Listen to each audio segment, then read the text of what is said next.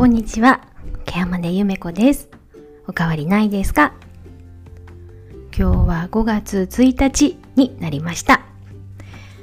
えー今日は午前中ですね。えっ、と、半日だけ仕事をしてきました。えっ、と、昨日の午後にやった見取りの研修のですね、様子をホームページにちょっとだけアップして、それから月初ですのでね、ケアマネにとって月初っていうのは結構実績が返ってくる、報告書が返ってくる、そして、えっ、と、10日に、10日が締め切りの国保連への請求のための実績入力で最終伝送作業っていうのがあるんですけど、そのための準備をほんの少しだけしました。あと、それ以外に、あの、ケアマネさんたちのね、勤務の、えっ、と、前月分の勤務のね、えっと、実績上げたりとか、えっと、交通費の計算なんかとか、まあ、結構月初はバタバタとね、細々とした仕事があります。小口の計算したりとか、そういうふうなことをしたり、午前中はしておりました。で、えー月初、月末月賞でしたらね、えっと、前月分の報告書をヘルパーさんたちが事務所の方に届けに来られます。で、届けに来るだけではなくてね、その時に、この方こんなご様子でしたよとかっていうような報告を直接ケアマネにあげてくれることがありますので、こうやって直接現場に入っているヘルパーさんからの報告を直接聞くっていうのもとっても大切な作業になります。でその時にあの本当にご苦労されている現場のヘルパーさんたちにもねぎらいつつかつあこんなこともちょっとしてほしいないうことも様子見ながらお願いしたりっていうのも月末月初の、えー仕事の一つでもあります。で、えーお昼からはお休みをいただきまして、えー実はこれから明日の朝9時まで私のリフレッシュタイムであるナイトボランティアに実は突入しております。えーと、今朝ですね、このナイトボランティアの,、えーの事務所の方から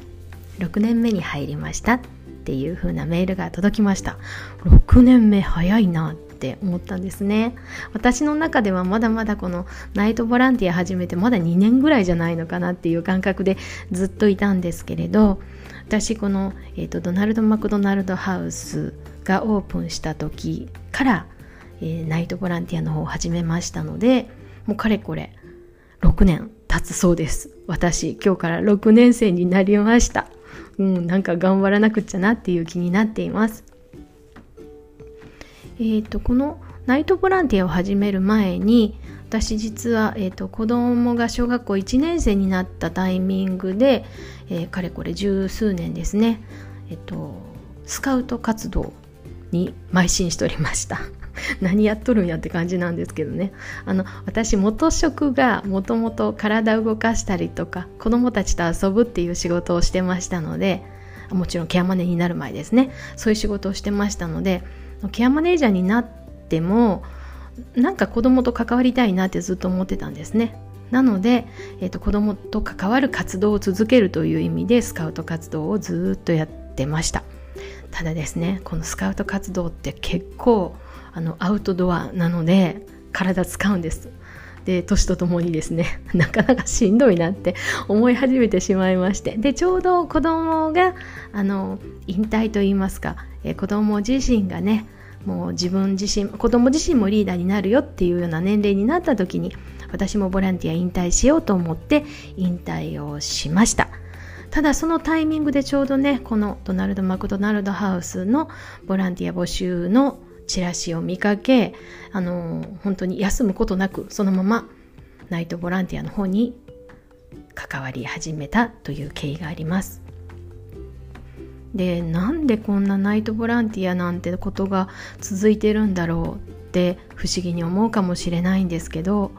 実はこのナイトボランティアの時間ってねとっても私にとってはリフレッシュできる時間なんです。えっと、日中のボランティアさんと違いましてナイトボランティアっていうのは結構もう仕事の方がも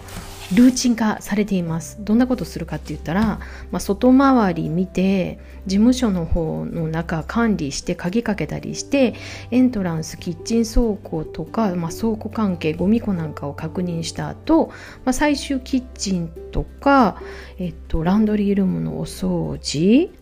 うん鍵閉め巡回みたいなのが、まあ、定時にあるわけですね。えーと、夜の8時23時翌朝7時に、まあ、全体的ザーッと回っていったり鍵開けたり閉めたり掃除したりみたいな仕事があるんですがこれ以外は結構フリータイムなんですね。あでもちょっと今この新型去年から新型コロナウイルスの関係があるので、えっと、消毒作業というのが増えてます。この消毒作業っていうのは、まあ、ちょちょっとかなり増えてましてエレベーター内とか玄関ドア階段手すりキッチンランドリールーム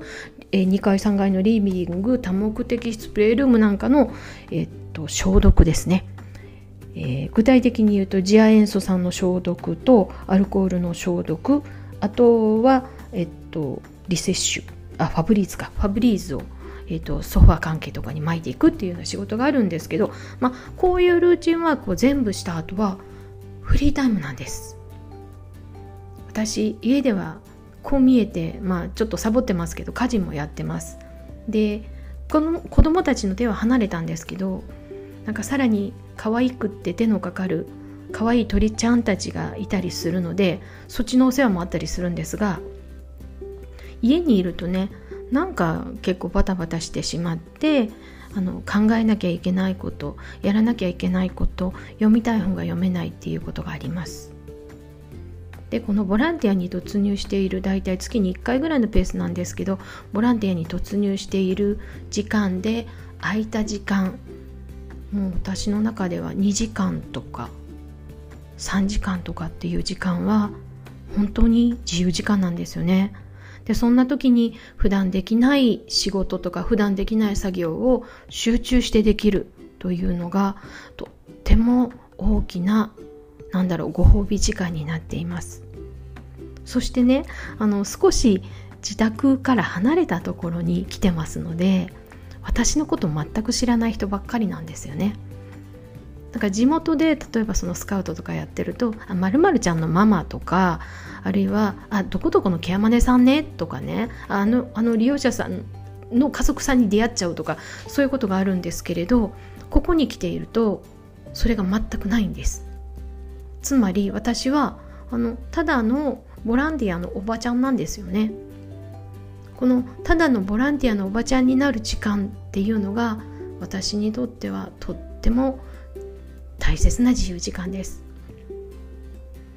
この時間があるからこそなんだろうあんまり役に立ててないかもしれないけどボランティア活動が続けられるのかなとも思ってます。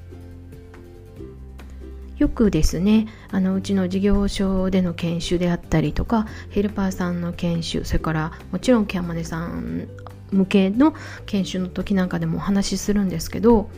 介護の仕事をする上で一番大切なのは感性ですっていうことをお伝えしてるんですね。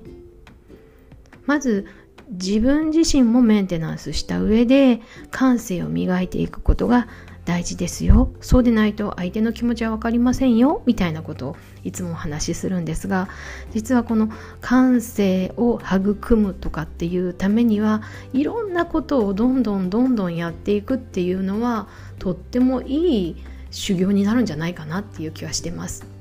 だからあの私のことを全く知らない環境の中でなんだろうすごい地味な仕事なんですけど消毒作業して台所掃除して掃除機かけしてみたいなエプロンつけてねやってる作業なんですけどこういう作業をしていくっていうのは実は私が現場でやってるケアマネージャーとしても感性を磨く上でとっても大事なというか役に立ってるんじゃないかななんて自分では思ってます。なんか自分のことを全く知らない人たちの中で結構地味な仕事を黙々とやるっていうのって結構おすすめです。なんか今まで自分が自分だと思ってたところと全く違う価値観で皆さん接してこられるのであそうなんだ。私ただのただの掃除のおばちゃんなんだっていうふうにね思えるのが私にとっては結構新鮮ですね、うん、そう思いながらこの活動を続けて今日から6年生になりました。はい。6年生これからも頑張っていこうと思います。ちょっと新型コロナの影響でね消毒作業が増えたり人とあんまりじっくり関われなかったりするんですけれどもちょっととっても大事な時間なのでこのまま頑張って続けていきたいなと思います。じゃあそろそろあの消毒に回る時間なのでこれで終わりたいと思います。ケアマネゆめこでした。また来ますね。